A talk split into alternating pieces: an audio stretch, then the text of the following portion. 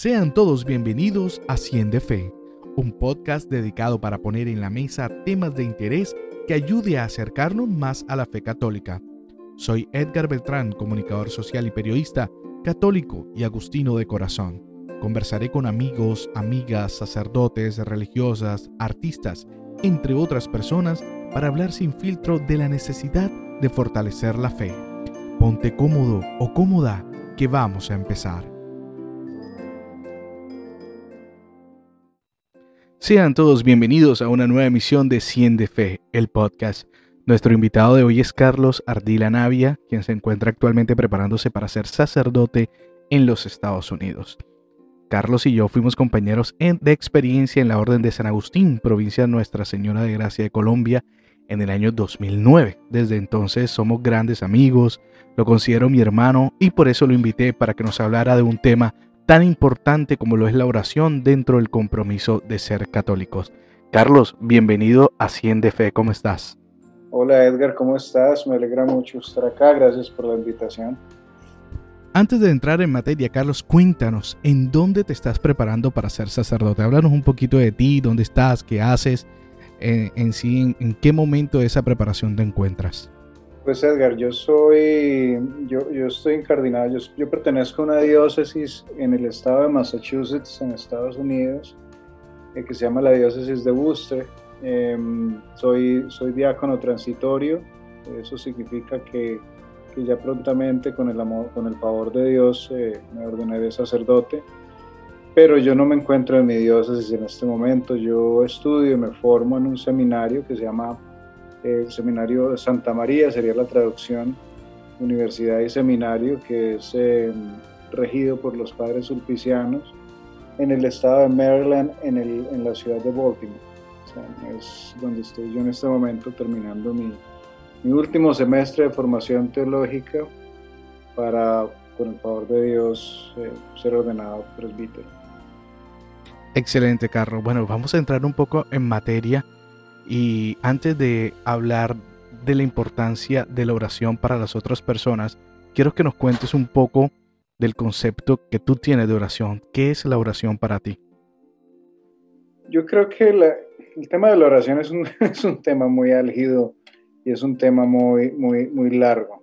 Es un tema del cual muchísima gente importante que sabe lo que está hablando ha escrito y, y, habla todos los días. Es un tema recurrente en la vida de la iglesia, en la vida de la espiritualidad cristiana en general y no solo, no solo en la iglesia, sino también en las comunidades eclesiales, en las, distintas, en las otras, digámoslo así, en las otras denominaciones cristianas. Es, es, es un tema que nos atañe a todos, sin embargo, yo sí hay un componente personal, sí hay un componente personal. Yo pienso que, que en lo que a mí respecta, la oración tiene dos, o por lo menos en mi experiencia, tiene dos elementos importantes o se puede, o se puede digamos, traducir de dos maneras. Como tú sabes, eh, yo el 80% de mi espiritualidad ha sido formada en, por, por, la, por, la, espiritualidad agustiniana. ¿sí? Soy 80% agustiniano, diría así. Y pues para San Agustín lo primero es que la oración es el deseo de Dios, ¿no? es el deseo de Dios. Y eso se manifiesta de muchísimas maneras. En mi, en mi andar personal, en, mi aventura con el Señor, en mi historia de salvación y mi historia de amor con, con Dios, eh, la oración simplemente se, la, la he podido resumir con como ya todos sabemos, con una comunicación con Él, pero también como, como, como cuando uno vive en el exterior y llama a la casa. ¿sí? Cuando llama a la patria, cuando llama a la casa. Entonces sabemos que para nosotros, eh, los cristianos, nosotros estamos acá de paso. Somos, somos peregrinos, esta es la iglesia peregrina.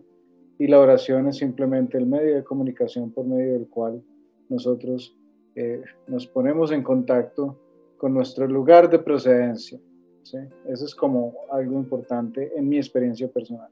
Y por otro lado, es, es, es aquel, aquella experiencia por medio de la cual eh, yo acepto y recuerdo quién soy. Sabes que orar tiene que ver con humildad, porque para orar no cualquiera puede orar, todos estamos capacitados, porque somos capaces de Dios, porque Dios mismo, Dios mismo nos ha hecho así. Eh, creados a imagen y semejanza de Dios, somos capaces de Dios. Pero, pero es difícil para muchos orar porque para poder orar de alguna manera tenemos que tener un nivel de humildad. No estoy diciendo con esto que yo sea el más humilde, es una lucha que tengo yo y que tenemos, eh, podría, me atrevo a decir que todos los seres humanos, es una lucha de muchos, pero la humildad es, es, es, es aquella virtud que te recuerda quién eres y que te pone en una posición donde tú eres chiquito y Él es grande, donde tú eres limitado y Él es ilimitado, donde Él te provee y tú solo recibes. Esa es como, como, como la dinámica de la oración. Entonces, para, para, para resumir, dos cosas. Llamar a la casa y recordar quiénes somos. Excelente, Carlos. Eh, teniendo en cuenta la situación que vivimos actualmente con la pandemia y las vicisitudes, las dificultades que, que han sido muchas, de, de diferentes formas y nos han golpeado duro, por así decirlo, muchas personas en algún momento han perdido la fe. ¿Cómo puede la oración ayudarnos en no desfallecer en nuestra fe? Ahora, estamos hablando de, la experiencia en general de la oración, pero ya digamos que cuando hablamos de la oración en cuanto a una disciplina, eh, lo podríamos también comparar para utilizar otra imagen que es, que es, que es bien común, ¿no? pero pues eh, es, es, funcional y es que en cuanto a una disciplina, si tú no le echas agua a la, a la mata, se te seca. Así es Entonces, como decía el padre Argiro, ¿no? nuestro, nuestro prior provincial en esa época, eh, el que no, sin oración no hay vocación, nos decía. Y pues va más allá también de eso, sin, sin oración no hay vida cristiana, sin oración no hay, no, no, no hay trascendencia, pienso yo. Eh, pero es es limitar el tema de la oración a una práctica es, demasiado reducido. Pero sí hay que tener una disciplina. La peor oración es la que no se hace. Hay gente que se siente bien eh, haciendo oración por medio de las fórmulas que tiene la iglesia, ¿no? Eh, hay gente que se siente bien simplemente entrando en ese contacto, en ese, eh, simplemente poniéndose a sí mismo en la presencia de Dios. Eso ya es, ya es oración. Eh, hay muchísimos tipos de oración. Está la oración de intercesión, está la oración de acción de gracias, está la, oración contemplativa. Tantos tipos de oración que hay. Y uno diría, bueno, ¿cuál es la mía? Eh, todo, toda la vida tiene un proceso y, todos en algún momento pasamos por, distintas circunstancias que nos pueda, que, que, que nos, que, que se, las podemos considerar pruebas. Y en medio de esas pruebas, pues, pues puede ser que el Espíritu nos, invite a hacer oración de distintas formas. Entonces yo creo que lo, lo primordial es, cuando estamos en tiempo de prueba, es estar, abiertos a la posibilidad de encontrar maneras nuevas de orar. Es decir, entonces, si hoy yo no me siento, por ejemplo, hoy estoy triste y yo no me siento con ganas de sentarme a rezar el, rosario, o no me siento con ganas de, pues obviamente si soy laico y no estoy obligado, porque los clérigos digamos que tenemos otras, otras obligaciones distintas para con la iglesia, con el pueblo de Dios, pero si, si no estoy obligado, por ejemplo, a hacer una liturgia de las horas, y, y hoy, no, hoy, hoy, hoy, no, hoy, no, hoy no quiero rezar, por ejemplo, el rosario, o no quiero rezar la liturgia de las horas, pues váyase para el Santísimo. O, o, simplemente eh, cállese un rato en su habitación entre a su habitación, entre el silencio, échele llave y, y, y, dispóngase simplemente a escuchar. Entonces es como, como estar abierto a, a, que Dios nos va mostrando en distintos momentos distintas maneras de comunicarnos con Él. Carlos, he escuchado, digamos que muchas veces amigos o amigas que dicen, oye, ora por mí, necesito oración para, no sé, eh, eh, lograr este proyecto porque voy a viajar o porque estoy enfermo. Digamos que... Eh, pero esa persona no ora, es decir, no es orante, pero pide oración. ¿Cuál es la importancia de nosotros como católicos poder orar por los demás, incluso por los difuntos? Claro, yo creo que primero, primero con el tema de la oración hay que, hay que ponerlo en su lugar y eso va de la mano con donde ponemos, con poner en su lugar la, misma fe. Eh, la fe cristiana tiene dos peligros, o sea, tiene dos extremos que, que, nos puede llevar a desviarnos de, de, lo que una fe ortodoxa es. ¿no? O sea, ortodoxa me refiero a una fe bien puesta en su lugar. Y es, los dos extremos es el, considerar la fe de manera mágica, ¿sí?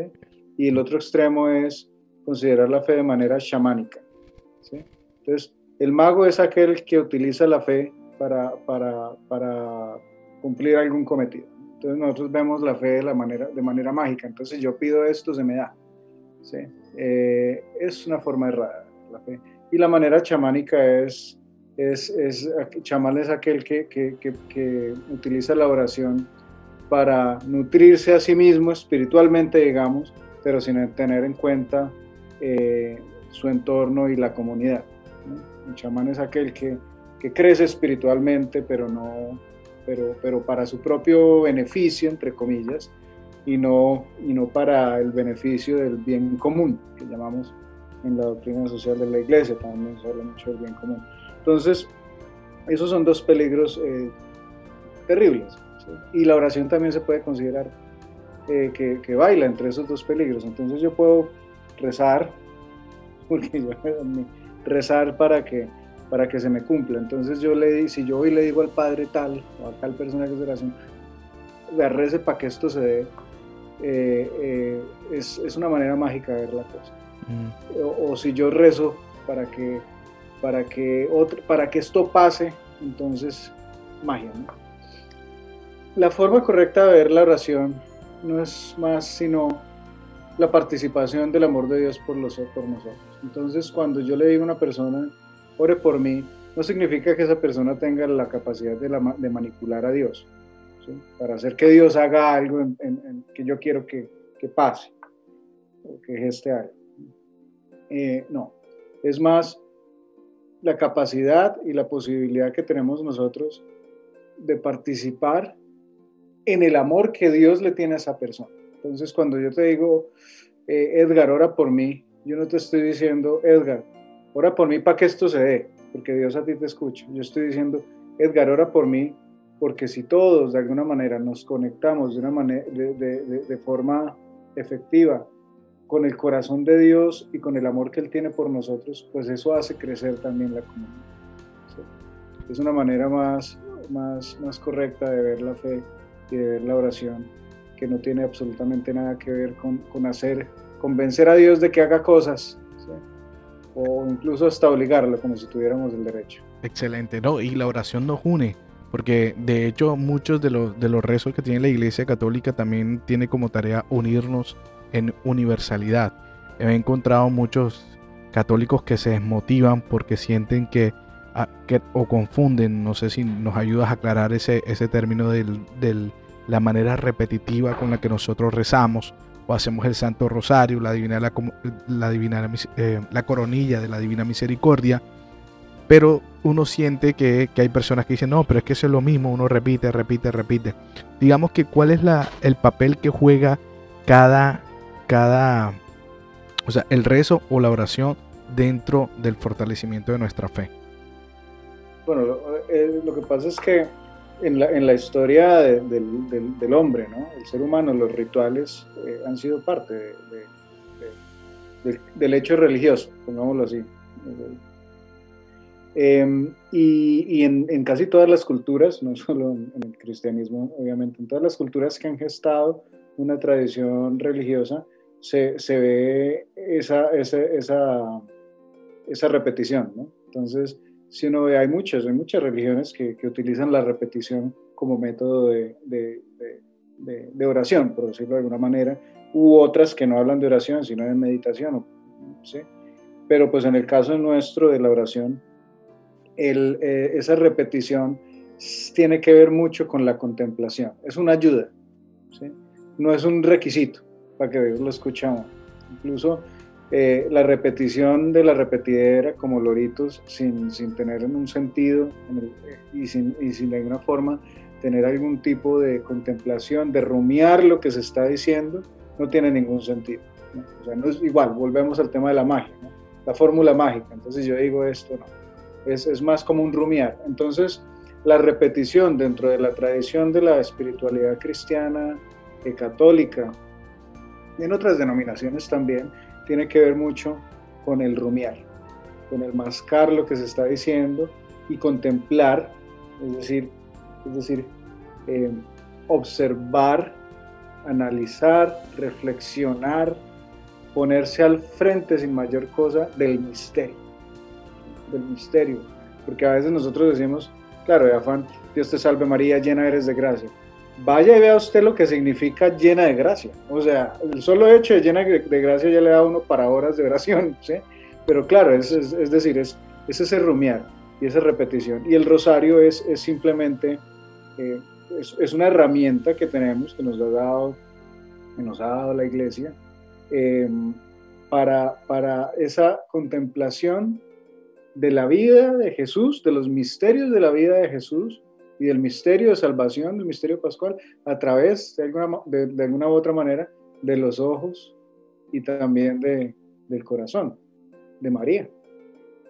Y así, y, así, y así todas las prácticas, así todas las prácticas tienen que ver con la contemplación. Lo mismo la divina misericordia, ¿no? La, es, es, es, es, un rumiar, es una contemplación por medio de, de las fórmulas de, ese misterio del Señor que se entrega por nosotros en la cruz.